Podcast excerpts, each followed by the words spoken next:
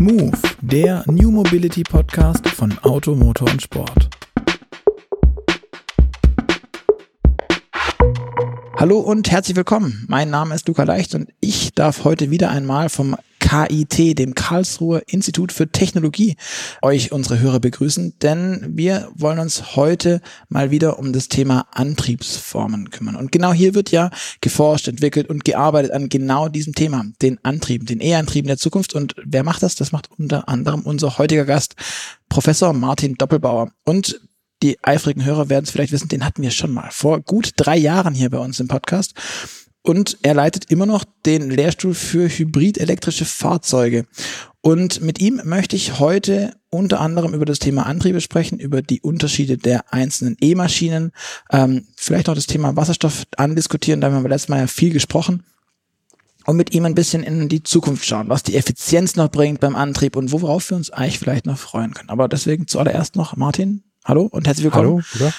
Podcast und dass wir hier bei dir sein dürfen. Herzlichen Dank, dass ich äh, die Chance habe, hier mal wieder bei euch zu Gast sein zu dürfen. Martin, wir haben ja 2020 schon relativ viel über das Thema Wasserstoff gesprochen.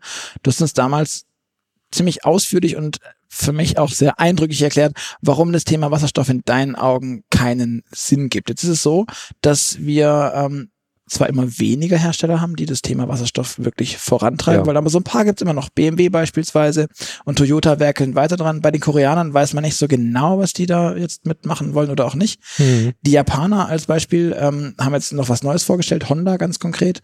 Ähm, kannst du dir erklären, warum die da irgendwie so dran festkleben? Der Toyota geht ja teilweise sogar wieder raus, habe ich gehört. So ein ähm, bisschen, ja. Beziehungsweise geht es jetzt Richtung LKW, hat er sich wohl äh, ausgedrückt. Und ich muss ganz ehrlich sagen, da fängt das Thema auch so ein bisschen an, aus meiner Sicht Sinn zu machen, wenn ich in den Schwerlastverkehr reinschaue, mhm. wo die Batterien dann irgendwann problematisch werden, wo das mit den Ladeleistungen problematisch wird.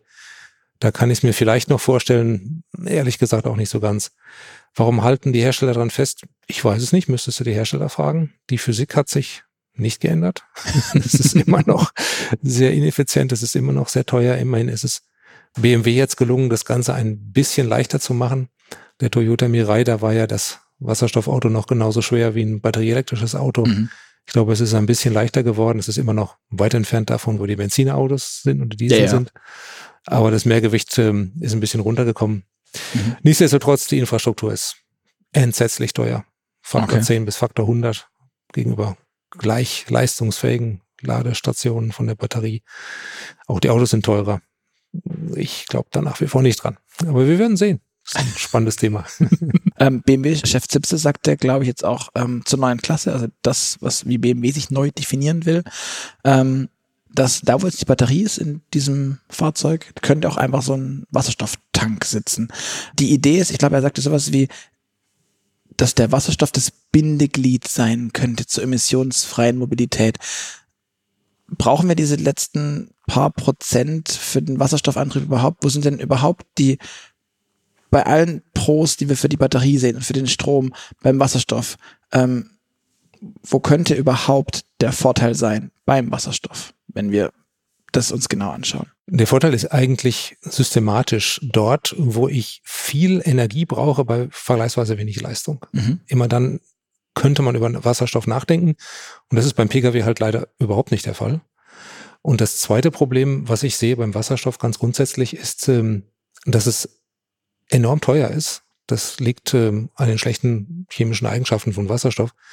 Und wenn sich das irgendwann mal rechnen soll, im Moment tut es ja überhaupt nicht, aber wenn sich das irgendwann mal rechnen soll, dann brauche ich da eben Dauerbetrieb. Dann brauche ich 24-7 Betrieb und nicht so wie beim Pkw, wo ich 95 Prozent der Zeit das Fahrzeug überhaupt nicht nutze.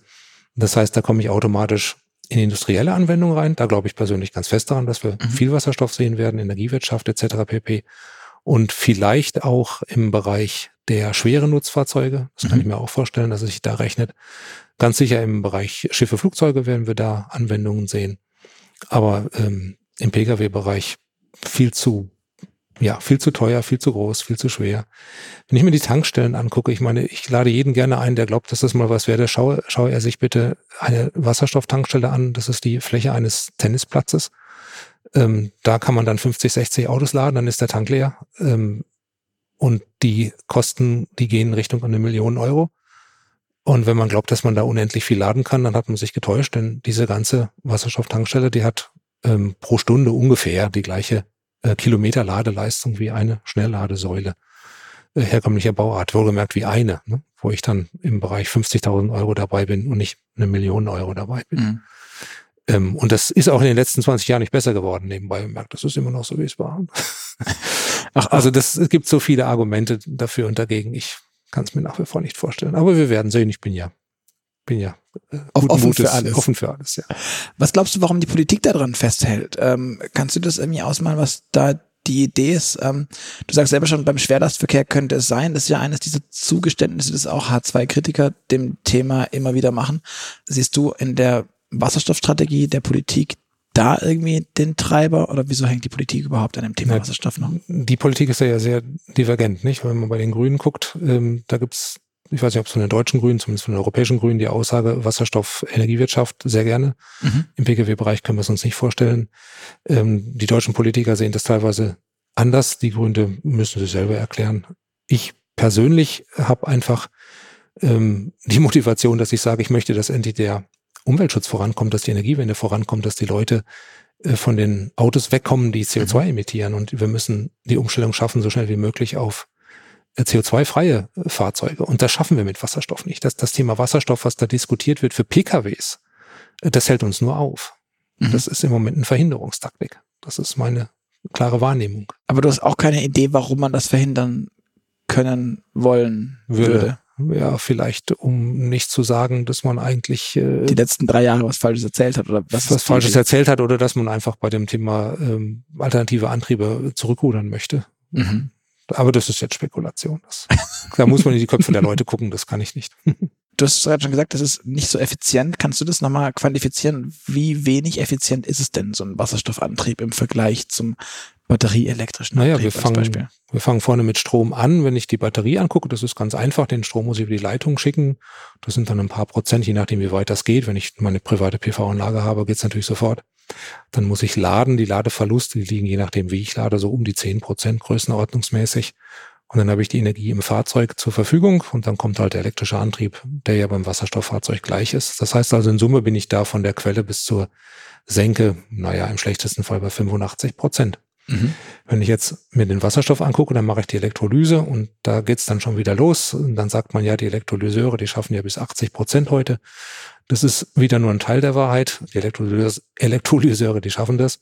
Aber ich brauche drumherum noch ein entsprechendes System für die äh, Luftaufbereitung, für die Klimatisierung, hinterher für die Kompression des Wasserstoffs, für den Transport. Und wenn man das alles mit einrechnet, dann bin ich da vielleicht bei, naja, sagen wir mal, unter Freunden 60 Prozent offen gestanden. Die Anlagen, die ich kenne, die laufen im Moment gerade so bei 50 Prozent durch die Gegend. Mhm.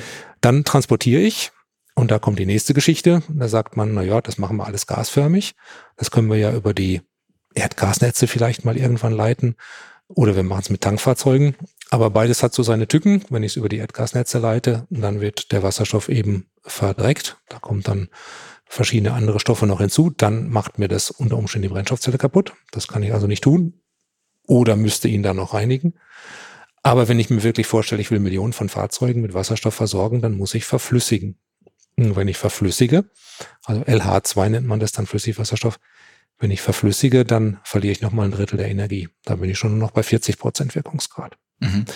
Damit gehe ich jetzt in die Brennstoffzelle im Auto rein oder bevor ich da reingehe, muss ich noch komprimieren. Ne, die Kompression auf 700 Bar, ungefähr 88 Prozent Wirkungsgrad. Dann sind wir jetzt in Summe, hilft mir im Kopf 35 Prozent oder irgendwie so sowas, ja, Größenordnung. Ja. Dann bin ich im Auto und im Auto gehe ich in die Brennstoffzelle rein. Und die hat einen lastabhängigen Wirkungsgrad. Auch da wiederum nicht die Zelle selber, sondern das ganze System. Da brauche ich ja auch wieder einen Hochdruck für den, für den Sauerstoff und andere Dinge, Klimatisierung etc. pp.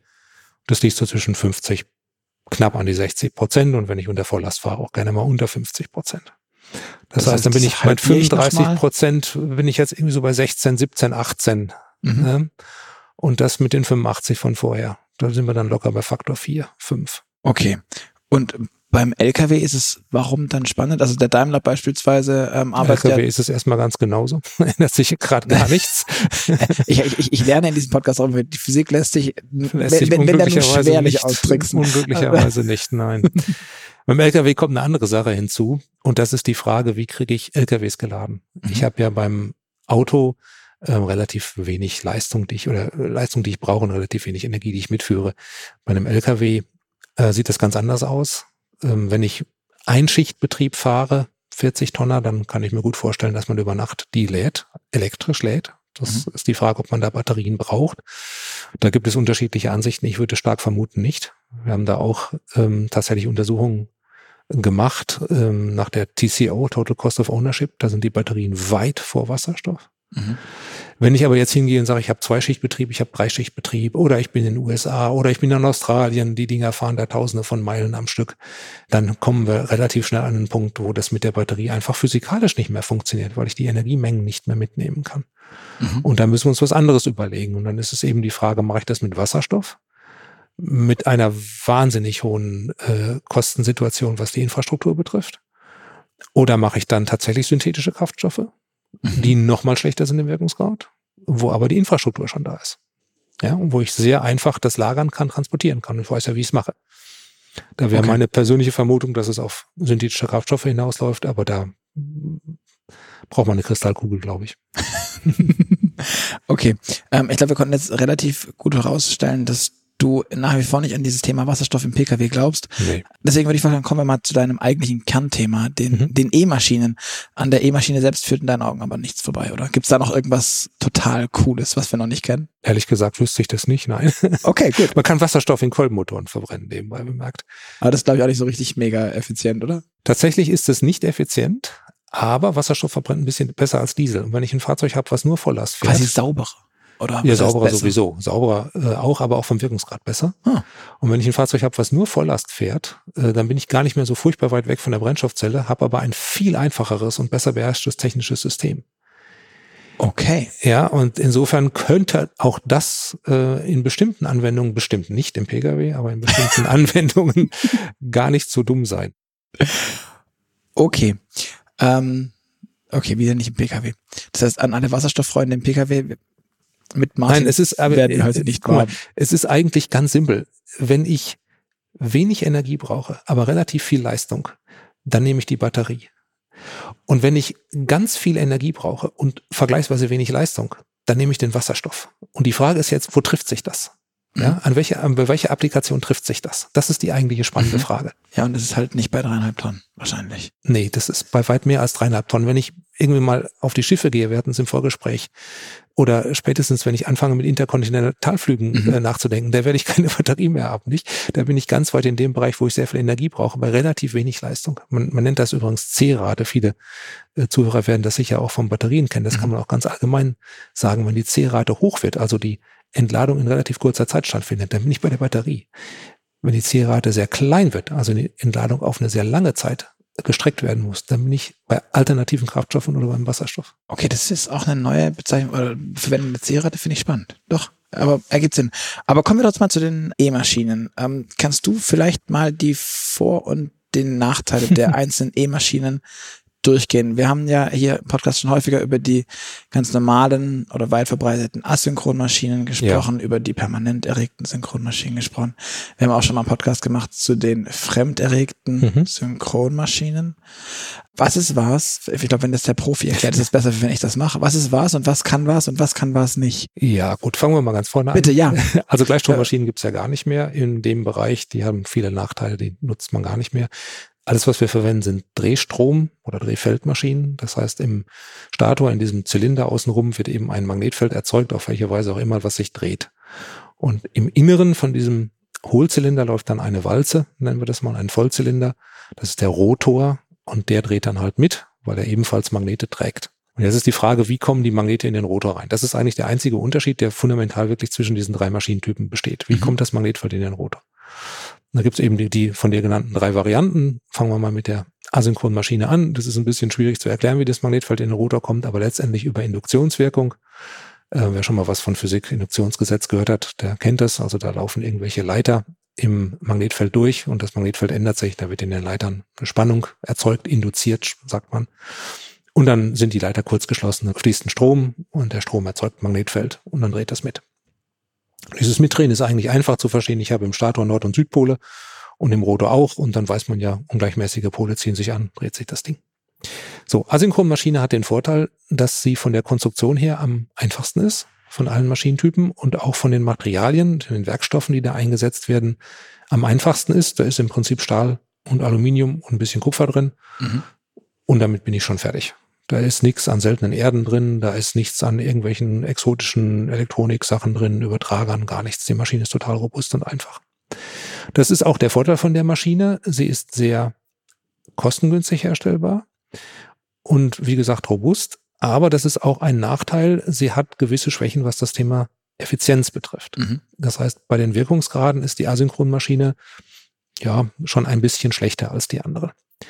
Nun muss man das aber ins Verhältnis setzen. Also wir sprechen jetzt nicht davon, dass die anderen Maschinen, was ich 95 Prozent haben und die Asynchronmaschine hat dann die Hälfte vom Wirkungsgrad, sondern das sind tatsächlich Nuancen. Also wir sprechen davon ein paar Prozentpunkten. Aber was die Hersteller natürlich machen, die können das ganz genau ausrechnen. Die sagen, pass auf, wenn du einen Prozentpunkt schlechteren Wirkungsgrad hast, dann muss ich einen Prozent mehr Batteriekapazität mitnehmen. Ein Prozent mehr Batteriekapazität kostet mich sofort einen 1000 Euro Schein oder 100 Euro Schein, 200 Euro Schein. Ähm, also lohnt sich das, ja. eine bessere Maschine zu nehmen als die Asynchronmaschine. Asynchronmaschinen haben noch eine positive Eigenschaft. Wenn man die abschaltet, also die Elektrizität abschaltet, dann sind die vollkommen neutral. Die drehen sich einfach nur als Stahlklotz. Und das ist ganz gut, wenn man eine, man nennt das sekundäre Achse hat oder Hilfsachse hat. Das heißt, wenn ich ein Allradfahrzeug baue, zum Beispiel hinten habe ich den Hauptantrieb, vorne will ich eine Unterstützung haben, nur im Beschleunigungsfalle oder nur wenn ich Allrad zuschalte, dann kann man wunderschön die Asynchronmaschine auf diese Achse nehmen. Mhm. Da ist die Effizienz nicht wirklich kritisch, weil das ja sowieso nur selten genutzt wird. Und da nutzt man eben eine kostengünstige Maschine, die außerdem eben noch den Vorteil hat, völlig neutral mitzudrehen, wenn ich sie nicht brauche. Mhm. So, dann kommen wir zu den synchronen Maschinen. Die gibt's ja in zwei Geschmacksrichtungen, permanent Magnet und elektrisch erregt oder fremd erregt.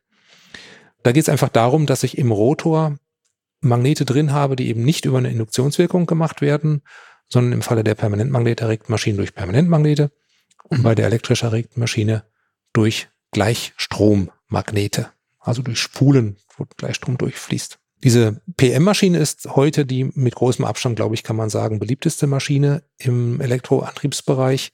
Das liegt schlicht und ergreifend daran, dass sie die kompakteste Maschine ist. Sie ist also die kleinste Maschine, weil sie die höchste Leistungsdichte hat.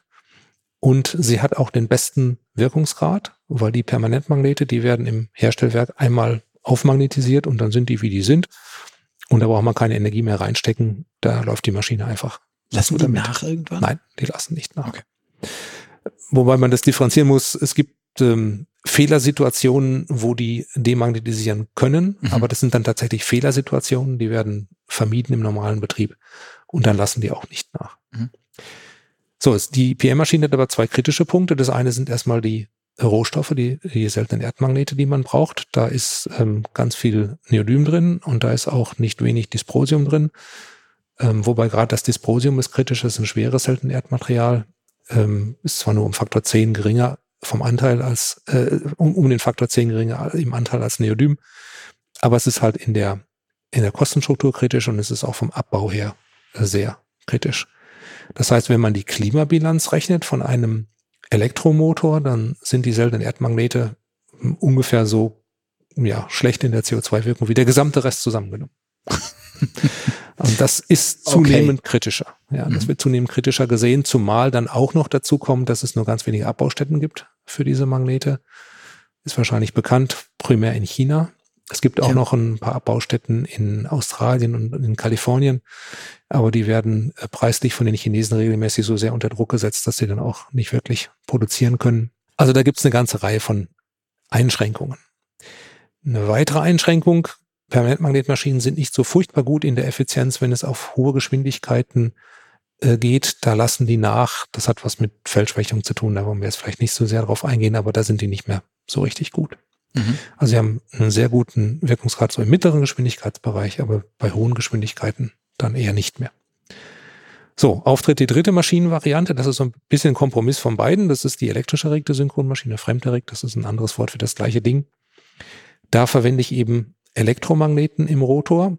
Die kann ich von der Stärke her regeln. Mhm. Das heißt, die kann ich so, wie ich es brauche, anpassen. Die kann ich auch abschalten, wie eine Asynchronmaschine. Dann läuft die auch leer mit. Das kann ich bei der Permanentmagnetmaschine übrigens nicht. Hatte ich eben gar nicht erwähnt, die bleibt immer eingeschaltet und bremst dann auch, wenn man sie abschaltet, in Anführungszeichen, kleben einfach die Magnete am Stator fest. Sinn, also im übertriebenen Sinne. Die elektrisch erregte Maschine kann ich also besser steuern. Das heißt, der Wirkungsgrad im Bestpunkt bei einem bestimmten Drehzahldrehmoment ist etwas schlechter als bei der PM-Maschine, weil ich immer Strom brauche, um den Rotor zu erregen. Aber über einen Fahrzyklus gesehen kann ich mich durch die Veränderung der Rotorerregung, was ich bei der PM-Maschine nicht kann, sehr gut dem Fahrzyklus annähern mhm. und habe dann in Summe den besten Wirkungsgrad. Also die elektrisch erregte Maschine hat über den ganzen Fahrzyklus tatsächlich den allerbesten Wirkungsgrad mhm. von den dreien. Großes Problem, wie kriege ich den Strom in den Rotor? Weil der ja, bewegt sich. Der dumme Ding dreht sich ja nun mal. Und das ist die Achillesferse. Da gibt es verschiedene Ansätze. Der Renault Zoe, der hat ja diese Maschine schon seit 2013 drin.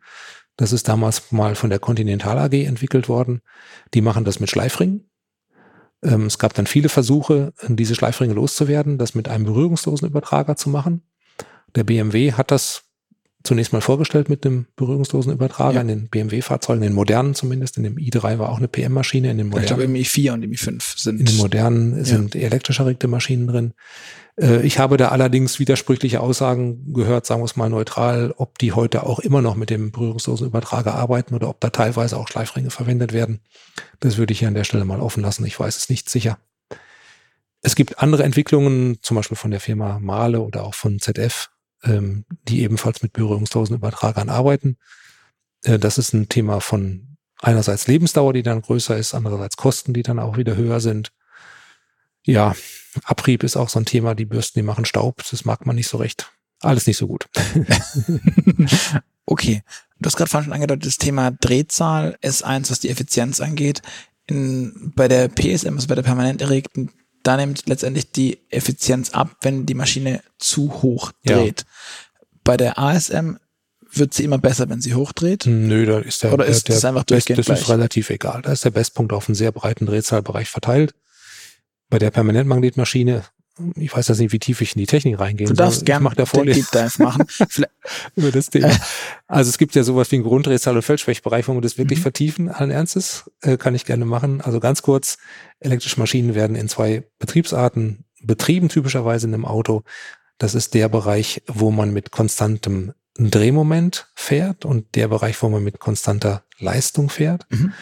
Und dieser Umschalt Punkt, der ist natürlich von Fahrzeugherstellern abhängig, der liegt so bei 40, 50, 60 kmh typischerweise. Mhm. Und wenn ich in diesen konstant Leistungsbereich reinfahre, dann möchte ich dort das Drehmoment absenken und möchte dann auch den magnetischen Fluss in der Maschine absenken. Mhm. Das passiert bei der asynchronen Maschine ganz automatisch. Wenn der Stator weniger Fluss hat, hat der Rotor auch weniger Fluss, weil er erzeugt den ja. Bei der elektrisch erregten Maschine kann ich das ganz einfach machen. Da stecke ich halt weniger Strom in den Rotor, senkt sich der Fluss auch ab. Das große Problem sind die Permanentmagnete, die husten mir was, die bleiben so, wie sie sind. Und wenn ich jetzt da weniger Fluss im Rotor brauche, dann muss ich was ganz Blödes machen. Ich muss nämlich in der falschen Richtung sozusagen im Stator extra nochmal Strom reinschicken, der den Rotorfluss absenkt. Und das kostet mich natürlich dann Effizienz. Mhm. Und daher kommt das, dass die bei höherer Drehzahl einfach weniger effizient werden. Alles klar. Du hast gerade vorhin schon gesagt, ähm, wenn wir zurückblicken, haben wir bei einer der alten Zoes, wobei die, glaube ich, zeitweise auch beide ähm, E-Maschinen eingebaut hatte. Einmal die elektrisch erregte und die. Das weiß ich ehrlich gesagt nicht. Permanent erregte, wenn ich es richtig im Kopf habe. Ähm, aber wenn ich mich so bisschen in Richtung nach hinten gucke, in der E-Mobilität und die Motoren anschaue, dann haben wir am Anfang ganz viele ASMs gehabt. Ja.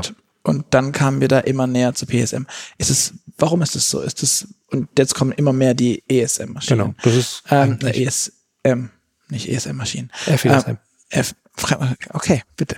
FESM. Ähm, warum ist das so, dass wir da hingehen? Ist das ein Beschaffungsthema? Ist das ein Kostenthema? Ist das Bauraum? Was siehst du da als Hauptgrund? Also diese Entwicklung kam ja ähm, ein bisschen daher, dass die Asynchronmaschine das Arbeitspferd ist in der Industrie. Mhm. Wenn ich heute einen Industriemotor kaufe, dann ist der zu 99,9 Prozent eine Asynchronmaschine.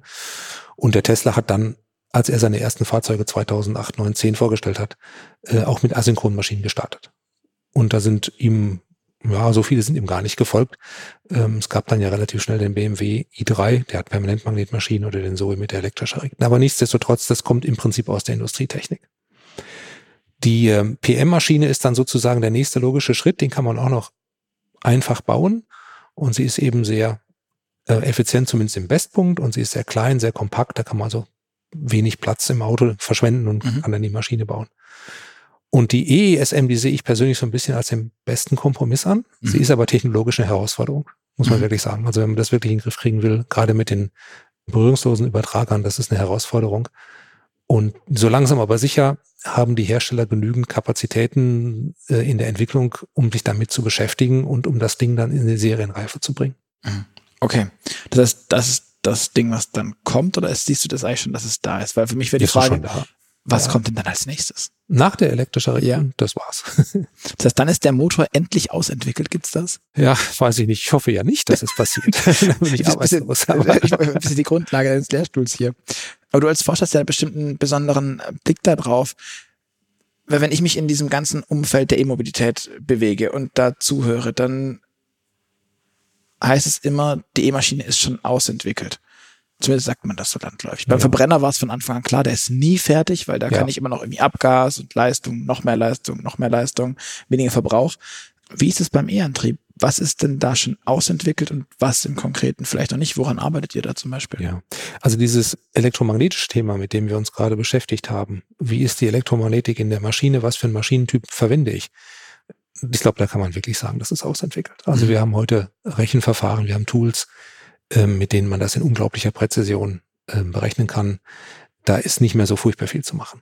Ähm, was noch Möglichkeiten zur Verbesserung gibt, das sind mechatronische Themen rund um die E-Maschine. Das sind im Wesentlichen Themen zur Fertigung. Wie mache ich diese Maschine? Wie baue ich die Maschine? Und dann auch, wenn ich in der Fertigung Kompromisse eingehe, wie kann ich dann mit diesen Kompromissen leben? Kann man die Elektromagnetik ein bisschen schlechter machen, um dann in der Fertigung deutliche Vorteile zu haben? Und das zweite große Thema, wir hatten im Vorfeld drüber gesprochen, ist das Thema Thermodynamik, Kühlung. Denn es ist am Ende des Tages ja so, wenn ich die Maschine besser kühlen kann, dann kann ich da mehr Strom durchschicken. Und wenn ich da mehr Strom durchschicken kann, dann kann ich die gleiche Leistung in einem kleineren Gehäuse machen. Dann wird die Maschine kleiner, leichter, preiswerter. Und das ist vielleicht auch nochmal interessant, sich zu vergegenwärtigen. Ich habe immer wieder gesagt, man hört es ja auch, die E-Maschine haben einen so wahnsinnig guten Wirkungsgrad. Da könnte man ja denken, warum ist die Kühlung so wichtig? Das ist doch völlig ähm, ja. Äh, kontraintuitiv, nicht? Ich habe einen guten Wirkungsgrad und erzähle mir die ganze Zeit was von Kühlung. Jetzt machen wir mal so ein Beispiel. Nehmen wir mal an, ich habe eine 200 kW Maschine. Das mhm. ist ja gar nicht so unüblich. Das hat man ja in vielen Fahrzeugen so in der Größenordnung. Auch wenn es wahnsinnig so. viel Leistung ist, in meinen Augen nach wie ja, vor. Wenn es ist auch so viel Leistung, aber das kann ich leichter ja. rechnen im Kopf. Deswegen bleiben wir weiter. Wir können auch 100 kW nehmen, das kann ich noch leichter gerne, rechnen. Gerne, gerne. So eine Maschine, die hat im Auto ein Volumen wie so ein 10 Liter Eimer. Mhm. Und jetzt nehmen wir mal an, die hat einen Wirkungsgrad von 95 Prozent. Das sind 10 Kilowatt. Das heißt, wenn die mit Volllast läuft, dann wird auf einem Volumen von einem 10 Liter Eimer 10 Kilowatt Verlustleistung erzeugt. Das ist das so viel wie, wie drei Herdplatten, die volle Pulle laufen. Und die Wärme muss ich da rausholen. Die will da nämlich nicht freiwillig raus. Das ist anders als beim Verbrenner. Da geht ja die Hälfte der Wärme mindestens durch den Auspuff. Das ist ja bei der elektrischen Maschine überhaupt nicht der Fall. Das heißt, die Wärme, die anfällt, muss ich komplett aktiv über ein Kühlsystem rausziehen. Aus dem 10 Liter Eimer 10 Kilowatt Dauerleistung rausziehen. Das ist eine Herausforderung. Das ist nicht einfach. Und daran arbeiten wir und viele andere auch im Moment, um das noch wieder verbessern zu können.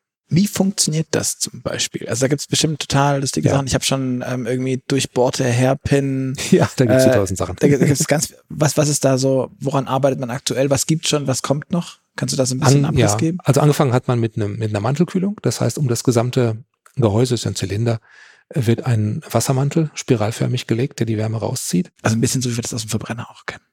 Ein bisschen, wie wir es aus dem Verbrenner auch kennen, ja. Was aber den ganz großen Nachteil hat, dass ich natürlich die Teile, die sehr im Inneren der Maschine sind, überhaupt nicht vernünftig kühlen kann. Das ist vor allem bei asynchronen Maschinen und bei elektrisch erregten Synchronmaschinen wichtig. Bei PM-Maschinen habe ich die Magnete, die werden nicht groß warm. Das sei denn durch Wirbelströme, da gehen wir jetzt nicht drauf ein. Und bei diesen asynchronen und elektrisch erregten Maschinen, da kommt dann als zweiter Schritt hinzu eine Wellenkühlung. Das heißt, da mache ich die Welle hohl, ähm, mache da eine Lanze rein, so eine Art Strohhalm, und schicke dann durch die Lanze Kühlflüssigkeit rein und ziehe die dann außerhalb der Lanze wieder raus. Das gibt's auch schon alles in Serie. Und jetzt kann man noch einen Schritt weitergehen. Die Wicklung, das ist der Kupfer. Und das ist in einem Blechpaket, also im Eisen. Und das Eisen ist ein sehr guter Wärmeleiter. Das heißt, überall da, wo ich das Blechpaket habe, ist die Kühlung recht ordentlich, auch schon durch den Mantel. Aber irgendwo müssen die Wicklungen auch dann spulen werden. Das heißt, irgendwo kommen die raus aus dem Eisen und müssen dann irgendwie rüber und ein paar Zentimeter später müssen sie wieder rein ins Eisen. Das nennt man Wickelkopf. Und da ist Luft. Luft ist ein super guter thermischer Isolator. Kann ich gar nicht gebrauchen. Und jetzt ist die spannende Frage, wie kann ich da kühlen? Und da gibt's Verfahren, die wir jetzt auch untersucht haben, teilweise auch schon in Serie sind, dass man dort mit Öl sprüht. Das heißt, ich sprühe also von oben, von vorne, von unten auf diese Wickelköpfe Öl, Kühlflüssigkeit und sauge das dann unten wieder raus. Also auch sehr klassisch eigentlich irgendwie. Ja, aber Öl das ist dann schon eine Herausforderung, mit, weil das Ding dreht sich ja unglücklicherweise. Nein, aber von der Idee. Also ich, ich, ich von der Idee ist es klar. Ich, ich, ich sprühe da Öl drauf, wie ich das sonst genau. bei einem Getriebe auch getan habe oder im Motor und dann. Und dann zieht's die Wärme raus. Ja, der, der Teufel steckt aber ziemlich tief im Detail. Bitte, bitte, ja. Ich will, ich will, ich will, ich will nee, das gar nicht gut. kleinreden. Alles gut. Und das, das gibt's auch schon in Serie teilweise. Der Tesla macht's zum Beispiel. Der sprüht also von der Welle raus nach außen an die, an die Wickelköpfe dann Öl in der okay. Serie.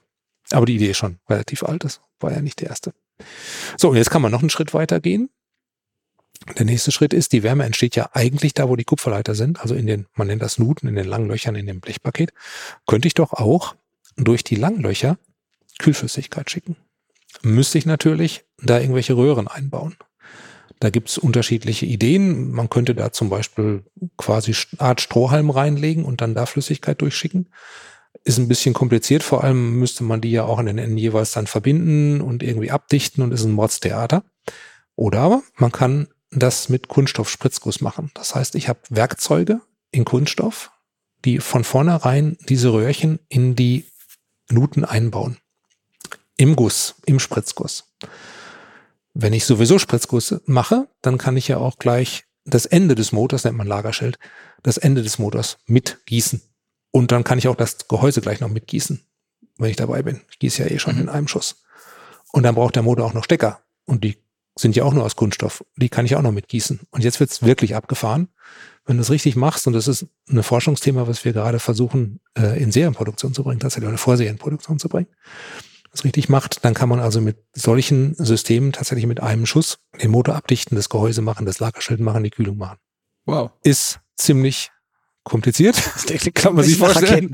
ja. Aber das sind zum Beispiel jetzt Themen, die wirklich noch brandneu sind und brandaktuell. Da kommt aber alles zusammen. Das kann man nicht mehr als E-Techniker machen. Ich fühle mich persönlich auch mehr als Mechatroniker und meine Mannschaft ist auch sehr mechatronisch aufgestellt.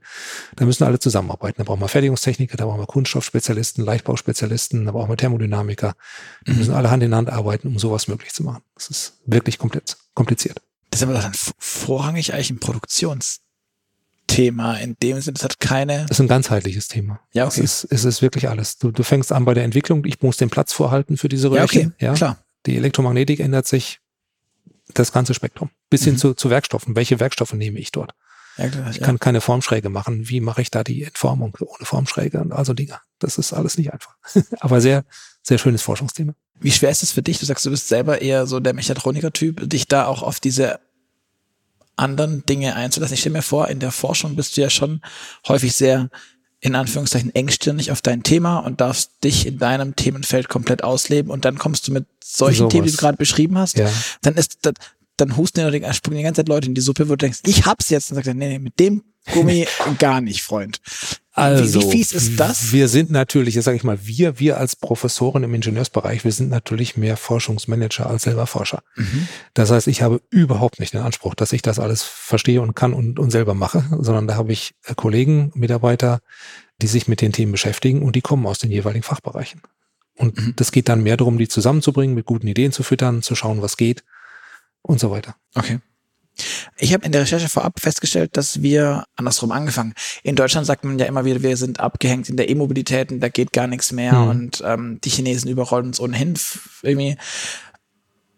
Ich habe jetzt festgestellt, wir sind zum waren 2020, neuere Zahlen gibt es aktuell noch nicht, Patentweltmeister in Sachen Autopatente und vor allem auch in Sachen E Antriebspatente. Ja. Wie total krass. Weil dir das so, dir war das auch nicht so bewusst, oder? Dass wir da so weit vorne sind. Doch, oder? das doch. war mir bewusst. Das habe ich auch schon an anderer Stelle immer wieder gesagt. Die deutsche Automobilindustrie hat im E-Bereich in den letzten zehn Jahren unglaublich aufgeholt.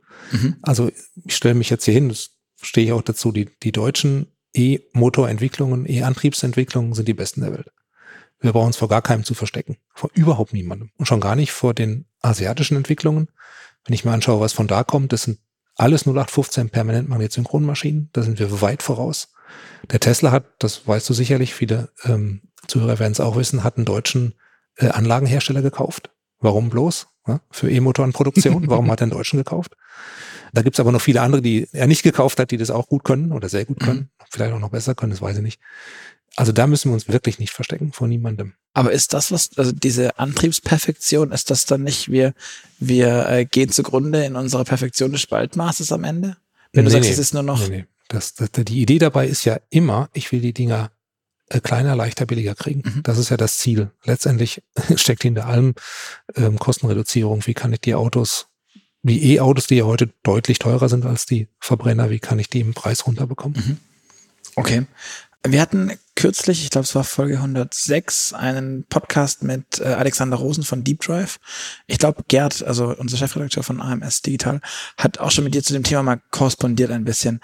Das Thema Radnabenmotor habe ja. ich auch im, hast du auch, glaube ich, im geladen Podcast, ähm, übrigens hier Podcast-Empfehlung geladen. Ja, ich glaube, Wirklich cool vom Helmholtz-Institut, äh, auch drüber gesprochen. Wie siehst du denn die Idee von einem Radnabenmotor im Auto? Das ist auch so ein Thema, was immer wieder irgendwie aufpoppt. Also vielleicht für die, für die Zuhörer Radnahmotoren heißt, ich mache den Motor ins Rad und nicht ins Autoinnere. Und wenn man als Ingenieur an sowas rangeht, ist ja immer die erste Frage, was kostet mich das? Was, was muss ich dafür aufwenden? Also Kosten im Sinne von Werkstoffe und Materialien und Konstruktionsaufwand und auf der anderen Seite ist, was gewinne ich? Ne? Und wenn man jetzt vom Verbrennungsmotor kommt, dann würde man sagen, das ist eine super Idee. Der ganze Motorraum ist voll mit Verbrennungsmotor, Schaltgetriebe und Automatik und hast du nicht gesehen, alles weg. Alles mit Batterien Alles weg, alles weg. Tolle Idee. Wenn ich jetzt vom Elektroauto komme, ja, ich kann da jeden nur einladen, macht mal eure Motorhaube auf. Der mhm. E-Motor ist so klein, den seht ihr gar nicht. Mhm. Wenn ich den rausnehme und ins Rad packe, gewinne ich nicht sehr viel. Also ich gewinne den Platz einer größeren Handtasche. Das war's aber auch. Das ist die eine Seite. Und jetzt muss ich mir die andere Seite angucken und sagen, für diesen sehr kleinen Gewinn, den ich habe, was muss ich denn aufwenden? Und jetzt wird's ein bisschen traurig, ne? weil die Aufwände sind riesig. Es fängt schon damit an, wir haben gerade über Kühlung gesprochen. Ich habe jetzt aber nicht nur einen Motor, ich habe mindestens zwei und wenn ich ein bisschen Leistung will, habe ich auch vier Motoren. Das heißt aber, ich brauche vier Kühlsysteme. Das heißt, ich brauche zu jedem Motor einen Schlauch hin, einen Schlauch zurück. Ich brauche bei jedem Motor aber auch einen elektrischen Anschluss. Äh, das heißt, ich brauche eine HV-Leitung zu jedem Motor hin und zurück. Äh, hin zurück nicht, aber hin. Und ich brauche Sensoranschlüsse zu jedem Motor. Mal ganz unter uns ich nehme eine Wette an, alleine durch die Rohre und Kabel, die ich im Auto brauche, um die vier Motoren mit Energie zu versorgen und zu kühlen, habe ich das gesamte Volumen schon wieder drin, was ich vorher eingespart habe, indem ich den Motor aus dem Inneren rausgeholt habe. Aber damit bin ich noch lange nicht fertig. Ich brauche auch vier Leistungselektroniken, mhm. nicht nur eine. Vier Steuerungen, die müssen sich unterhalten, nicht nur eine. Und dann habe ich diese Radnabenmotoren im Rad. Ungefederte Masse. Reifenwechsel heißt, ich muss äh, Kühlmittelanschlüsse wechseln, äh, ich muss Stromanschlüsse wechseln. Das Rad ist um ein Vielfaches schwerer. Reifenwechsel ohne Kran geht ja gar nicht mehr. Also die, die Jungs da sagten, dass sie, glaube ich, ähm, 10% schwerer sind als ein heutiges, also als eine heutige äh, Achse, wenn wir die Bremse und, und Kram von einem, ich glaube, die Idee war, also das, das Referenzfahrzeug äh, war ein Tiguan, wenn ich mich nicht richtig erinnere. Hm. Irgendwie so ein Allradgetriebener Tiguan mit vorne fetter Bremsscheibe. Dann ist und die Bremsscheibe lässt man dann weg, oder was ist die Idee? Ich gebe nur wieder. ähm, Sag mir, in welchen Autos das ist, da fahre ich nicht mit. aber gut. Wobei es, gibt, es soll ja auch äh, Konzepte geben, bei denen man überlegt, ob man das mit dem E-Antrieb nicht irgendwie so mit der Bremse verquicken kann, dass man das Thema Bremse spart. Aber es wird weg. Das heißt drum, ja. Also mit den 10 Prozent ist glaube ich erst, wenn ich sehe, muss ich ganz ehrlich sagen. Es kommt nämlich noch ein Thema hinzu und das ist einfach nur Physik. Muss ich jetzt auch mal so sagen. PSM mal Omega, also Leistung ist Drehmoment mal äh, Drehzahl, simpel formuliert, Winkelgeschwindigkeit eigentlich genau formuliert. Das heißt, jeder Antrieb macht seine Leistung aus Drehzahl und Drehmoment. Bei einem Verbrennungsmotor ist es so, dass ein Drehmoment relativ einfach zu bekommen ist. Da explodiert halt irgendwas und dann habe ich Kraft und dann schiebt es und dann habe ich Drehmoment. Drehzahl hingegen beim Verbrennungsmotor ist ganz super schwierig. Ne? Da gehen die Kolben rauf und runter und dann brauche ich irgendwelche Pleuel, dass das Ding sich dreht und dann habe ich noch da oben die äh, Zylinderköpfe, die sich hin und her schieben und dann habe ich noch Ventil, um Gottes Willen. Also Drehzahl ganz schwierig, Drehmoment einfach. E-Motor genau umgekehrt. Da dreht sich ein Zylinder. Da kann ich Drehzahl drauf geben, bis der Arzt kommt. 20.000 Umdrehungen also mal 18.000 Umdrehungen pro Minute bei Höchstgeschwindigkeit ist heute durchaus üblich. Hingegen Drehmoment ist ganz schwierig, weil Drehmoment kostet Strom und Strom bringt Verluste, Strom ist teuer, brauche ich dicke Kabel, dicke Stecker, dicke Leistungselektronik, mag ich gar nicht haben. Also beim E-Motor Leistung primär über Drehzahl. Auftritt Radnabenantrieb. Beim Radnabenantrieb kriege ich normalerweise kein Getriebe rein. Auch die Versuche hat es nebenbei gegeben. Michelin hat es mal versucht, hatte nur leider keinen Platz mehr für einen Elektromotor. Ich weiß jetzt nicht, wie dieses Antriebskonzept ist, was du da gerade erwähnt hast, aber normalerweise sind Radnabenantriebe direkt angetriebene Antriebe. Mhm. In dem Fall auch. Ja, bedeutet aber, der ist langsam, weil die Raddrehzahl ist die Motordrehzahl. Mhm. Da ist kein Getriebe mehr dazwischen. Das bedeutet, stimmt. ich muss das Raddrehmoment über den Motor machen, weil ich kein Getriebe mehr habe. Bedeutet, ganz schlechter Wirkungsgrad, ganz schlechtes Gewichtsverhältnis, ganz schlechte Leistungsdichte, keine gute Idee. Aber ist es nicht auch so, dass ich beim E-Motor umso größer er ist, oh jetzt Physik, ähm, wenn, er, wenn er größer ist, steigt mein Drehmoment im Quadrat genau. zum Umfang? Das ist so. Aber er ist ja Gewinne nicht sehr ich dadurch groß. nicht, ich muss ja ins weil ich halt irgendwie halt das in einen, keine Ahnung, 22 Zoll, um das auf so einen fetten amerikanischen SUV zu denken, oder 26 Zoll, Cybertruck, 35 Zoll, glaube ich. Wenn, wenn ich das da mache, dann habe ich ein riesiges Fahrzeug, Ja. ein riesiges Rad, das, Ein Cybertruck hat auch nicht so riesige Räder. Wir kommen dann irgendwie zum Traktor. Da kann man sich das tatsächlich vorstellen. okay. Aber um, um das einfach mal ins Verhältnis zu setzen, heutige Elektromotorantriebe haben Getriebe, die ungefähr Größenordnung so zwischen 1 zu 8, 1 zu 10 übersetzen. Würde ich das in einem Rad machen, bräuchte ich also den dreifachen Durchmesser. Drei Mhm. Quadrat ist neun. Und da bin ich natürlich bei einem Rad bei weitem nicht. ne? Ich hab- bin noch gerade über eine, über eine Aussage von dir gestolpert. Du sagtest, dass ähm, der E-Motor mit Drehmoment ein Problem hat. Wieso, Hat kein Problem, aber ich versuche es möglichst klein zu halten. wieso haben wir dann dieses Sofortdrehmoment beim E-Motor und spüren das auch so extrem? Wenn du sagst, er hat das eigentlich, ist schwierig beim Mm, ja, das muss man jetzt ein bisschen differenzieren. Das ist vielleicht nicht so richtig rübergekommen. Also wenn ich einen Elektromotor auslege, dann versuche ich immer möglichst hohe Drehzahlen zu machen, damit ich die Leistung mit möglichst wenig Drehmoment erreiche, Mhm. weil ich dann eine hohe Leistungsdichte habe. Dieses Drehmoment, was ich dann habe, wird dann übers Getriebe übersetzt, sodass ich im Rad dann halt doch sehr viel Drehmoment habe. Aber das macht das Getriebe, das macht dann nicht der E-Motor. Und dieses Drehmoment ist eben ab Null schon da. Es gibt also anders als beim Verbrennungsmotor, der ja bei Null überhaupt kein Drehmoment hat, wo das irgendwie bei 500 mal langsam losgeht und dann bei 1000, 1500 so richtig da ist. Dieses Problem habe ich ja beim E-Motor nicht. Das ist instantaneous da. Und vor allem kann ich auch sofort starten. Das heißt, der ist innerhalb von Millisekunden, hat er volles Drehmoment. Das schaffe ich auch beim Verbrenner nicht. Da muss man erstmal in Ruhe einspritzen, da muss man ein bisschen zünden und dann müssen die Kolben sich bewegen, bevor da irgendwas losgeht. Ist schon ein bisschen älter. Das geht beim E-Auto sofort. Aber das heißt, das Drehmoment kommt eigentlich durch das Getriebe und nicht durch die E-Maschine per se selbst, Kann dass wir das so in, ge- in spüren. gewisser Weise so sagen. Nur damit wir jetzt hinterher nicht ähm, irgendwie das total verwirren, die, die Hörer und auch mich nicht. Siehst du dann, an- du hast gerade eben schon Traktoren gesagt, siehst du ähm, andere Einsatzgebiete für so Radnabenmotoren? Hintergrund ist der, es sind beispielsweise Unternehmen wie Conti, die jetzt, du sagst es selber, schon lange im E-Geschäft, im E-Maschinengeschäft mitwirken.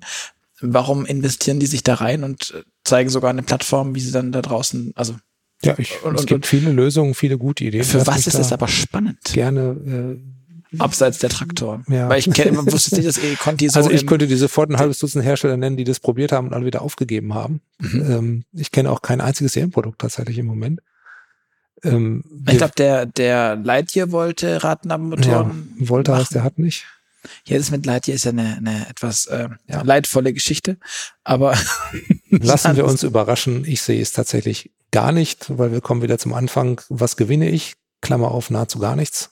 Selbst Mhm. die Klimaanlage ist ja mittlerweile größer im Motorraum als der Motor selber. Und was verliere ich? Ähm, eine ganze Menge. Mhm. Also was bringt's? Okay. Kannst du vielleicht noch zum Ende langsam erklären, wohin geht die Entwicklung bei E-Maschinen im Pkw? Ist es ein, das nur, das ist schon angedeutet, dass, dass, dass, dass dieses komplexe ähm, System irgendwie noch effizienter gemacht wird mit neuen Integrationen der Kühlung und derlei Dinge? Ja. Ist Effizienz, äh, kleiner, leichter, hatte ich schon gesagt, Produktionstechnik in die Entwicklung integrieren, auch möglicherweise Kompromisse in Kauf nehmen bei der Elektromagnetik zugunsten einer besseren Konstruktion, Mhm. einer besseren Produzierbarkeit, also dieses gesamtheitliche entwickeln. Ich glaube, das ist ein ganz wesentlicher Punkt, wo es hinläuft, was auch in der Vergangenheit in der Form nicht gemacht worden ist. Da hat man die Elektromagnetik entwickelt, dann kamen anschließend die Konstrukteure und wenn die fertig waren, kam die Fertigungstechniker. Und mhm. das geht einfach nicht mehr. Das muss man zusammentun, äh, was die Sache schwierig macht, aber das ist genau das, worauf es hinausläuft im Moment. Glaubst du auch, dass bei Materialien sich das verändern wird, dass wir irgendwie mittelfristig keine PSM mehr sehen werden? Oder das, wird das immer noch so ein Ding sein? Oder? Die nicht mehr, ich glaube, dass die, die Asiaten bei der PMSM sehr lange bleiben, gerade auch die Chinesen, weil sie da einen gewissen Wettbewerbsvorteil sehen, weil sie das Material ja selber machen. Mhm. Und ich denke, dass die europäischen, amerikanischen Hersteller immer mehr von weggehen werden. Glaubst du auch, dass man welche gewissen E-Maschinen in einem gewissen Fahrzeugsegment, dass man irgendwie sagt, keine Ahnung, äh, das Luxussegment hat eher das und das Budget Car kommt eher daher oder irgendwas in der Richtung. Kann man da auch eine gewisse Segmentierung sehen oder absehen, die da kommen wird? Also das ist schon sehr weit in die Zukunft gedacht, aber da könnte ich mir vorstellen, dass man eine Asynchronmaschine eher in einem Budget Car mhm. einsetzt. Mhm. Hat man heute zum Beispiel Renault Twizy, hat auch Asynchronmaschinen. Gibt's denn? Ah, egal. Ich weiß gar nicht, ob es die noch gibt. Und, den, cool und dann elektrische erregte Maschine eher in höherwertigen Fahrzeugen. Mhm. Wobei der Renault Zoe da auch wieder aus der Reihe tanzt. Ne? Das, grad, das wollte ich gerade sagen. Echt passt also auch nicht so ganz, ne? Ja. Muss man tatsächlich ehrlicherweise sagen. Okay, wobei das waren noch die Anfänge, da war eher alles noch ein, ein Draufzahlgeschäft und nicht so. Ja. Äh, es gibt aber, das würde ich vielleicht auch noch sagen wollen, es gibt natürlich auch noch andere Ideen, was man machen kann. Es gibt eine ganze Reihe von Maschinentypen, die wir jetzt gar nicht betrachtet haben. Zum Beispiel? Zum Beispiel äh, die Reluktanzmaschine. Mhm. Die gibt es in zwei Geschmacksrichtungen, geschaltet und sinusförmig erregt. Die wird auch immer wieder diskutiert, weil sie im Rotor tatsächlich dann gar nichts mehr hat. Die hat keine Leiter mehr im Rotor und hat auch keine Magnete mehr im Rotor. Dreht sich trotzdem aufgrund von magnetischer Anziehung im Prinzip ganz einfach. Eisen wird durch Magnete angezogen. Hat ein bisschen Probleme im Wirkungsgrad. Andere Schwierigkeiten ist dafür super einfach, super billig zu machen. Eine andere Maschinenart, die immer wieder diskutiert wird, ist das Thema Transversalflussmaschine. Das sind Maschinen, die sehr viel Drehmoment erzeugen können, im Gegensatz zu den herkömmlichen Elektromaschinen. Äh, dafür aber schlecht sind bei hoher Drehzahl. Eignen sich also auch nicht so richtig für ein Elektroauto, hat auch noch das keine Serie der, gebracht. Lösung für den Radnabenmotor. Könnte eine Lösung sein für einen Radnabenmotor, in der Tat. Und dann gibt's natürlich das Thema Axialfußmaschine. Das wäre das Deep Drive System. Das wäre das äh, System, was man heute wieder untersucht. AMG, äh, genau, AMG mit dem, mit dem Yasa-Motor. Den Yasa genau. gekauft. Da muss man allerdings ein bisschen differenzieren. Alles, was wir bis jetzt besprochen haben, waren Motorprinzipien. Mhm. Die kann man sowohl für Radialflussmaschinen wie für Axialflussmaschinen anwenden. Mhm. Radialflussmaschinen, ganz kurz, das sind eben diese Walzen, wo der Fluss eben von der Welle weggeht. Und Axialflussmaschinen, das sind mehr Scheiben, wo der Fluss parallel zur Welle läuft. Das heißt, ich kann in Axialflussbauweise Gleichstrommaschinen bauen, ich kann äh, Asynchronmaschinen bauen, ich kann äh, Synchronmaschinen mit Magneten bauen, ich kann auch elektrisch erregte Axialflussmaschinen bauen. Da kann ich alles genauso machen. Allerdings, Axialfußmaschinen sind konstruktiv sehr aufwendig, demzufolge auch recht teuer, eignen sich mehr für High-Performance-Cars. Und wenn man auf High Performance aus ist, dann gibt es praktisch nur die Permanentmagnetmaschine, die dann übrig bleibt. Deswegen wird heute auch bisher zumindest nach meinem Kenntnisstand die Axialfußmaschine immer nur mit Permanentmagnetprinzip kombiniert, um dann die hohe Leistung auch auf beiden mhm. äh, Achsen sozusagen zu haben der okay. Entwicklung. Wenn du sagst, dass die deutschen Hersteller ähm, sich nicht verstecken müssen. Wie siehst du denn aktuell den ganzen Markt der E-Maschinen? Glaubst du, wir müssen uns da dann vor China gar nicht verstecken? Kommt da noch mehr oder ruhen die sich da auch aus, weil sie sagen, wir haben ja den, die ganzen Magneten und Material, Neodym etc. Ja. pp. Und deswegen wird da nichts kommen. Kriegen, kriegen denn diese Trägheit, die man immer den deutschen, europäischen Herstellern in allen anderen Bereichen unterstellt hat? Oder siehst du da was sich bewegen? Ich meine, Forschungsumfeld guckt man ja auch gerne mal über Landes- und Kontinentengrenzen ja. hinaus. Im chinesischen Markt sehe ich tatsächlich im Moment was den Elektromotor betrifft, überhaupt keine Bewegung. Da kenne ich tatsächlich nur PM-Maschinen und auch wenn wir schauen, was da entwickelt wird im Moment, habe ich an der einen oder anderen Stelle ein bisschen Einblick. Da sehe ich nichts anderes. Mhm. Man muss aber auch deutlich sagen, hatten wir es noch nicht thematisiert, für den Anwender, für den Kunden, der das Auto kauft und betreibt, ist der Maschinentyp vollkommen irrelevant. Mhm. Das merkt man gar nicht, was da drin ist.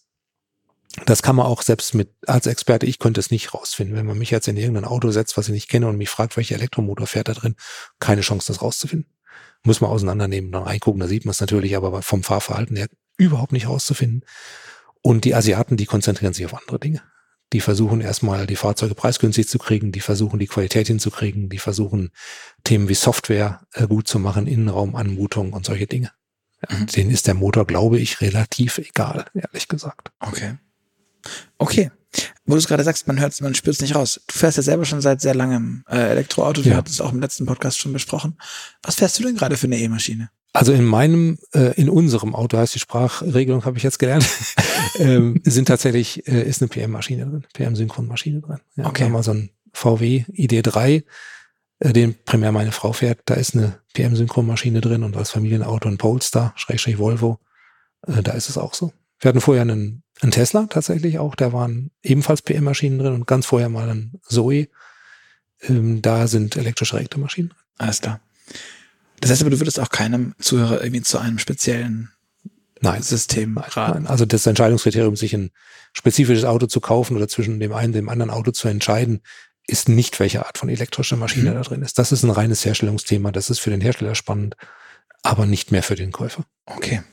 Gut, dann, äh, Martin, haben wir zum Schluss aber auch immer noch bei dem Move Podcast die kurzes äh, Runde mit A, B Fragen. Das heißt, du musst dich für das Für oder Wider entscheiden. Oh je, okay. Und ähm, los. es ist nicht, es ist nicht so schlimm.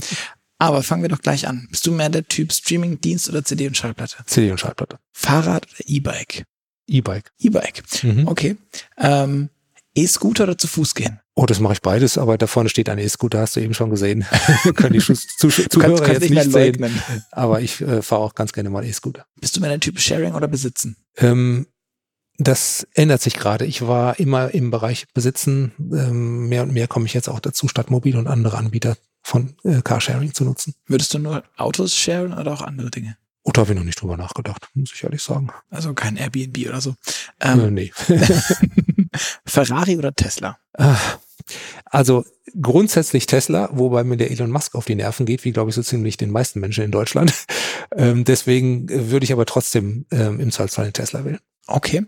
Ähm, Loft in der Stadt oder altes Bauernhaus auf dem Land? Altes Bauernhaus auf dem Land. Und im Auto dann vorne oder hinten sitzen? Äh, vorne sitzen. Ich fahre sehr gerne Auto. Sagt deine Frau auch, dass du gut Auto fährst? Äh, jeder äh, deutsche Autofahrer weiß, dass er deutlich überdurchschnittlich fährt.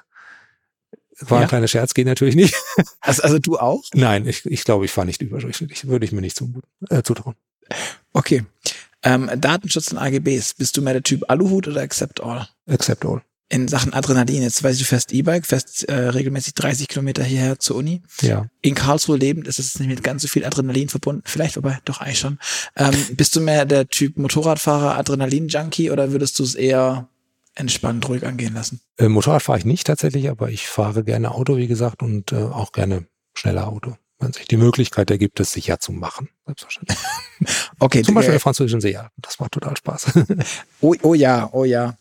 Star Wars oder Star Trek? äh, tatsächlich äh, Star Trek würde ich dann nehmen. Kaffee oder Tee? Kaffee. Steak oder Falafel? Oh Gott, ähm, ich brauche kein Steak. Da würde ich mich, in muss ich nicht mehr entscheiden, dann würde ich Falafel nehmen. Okay.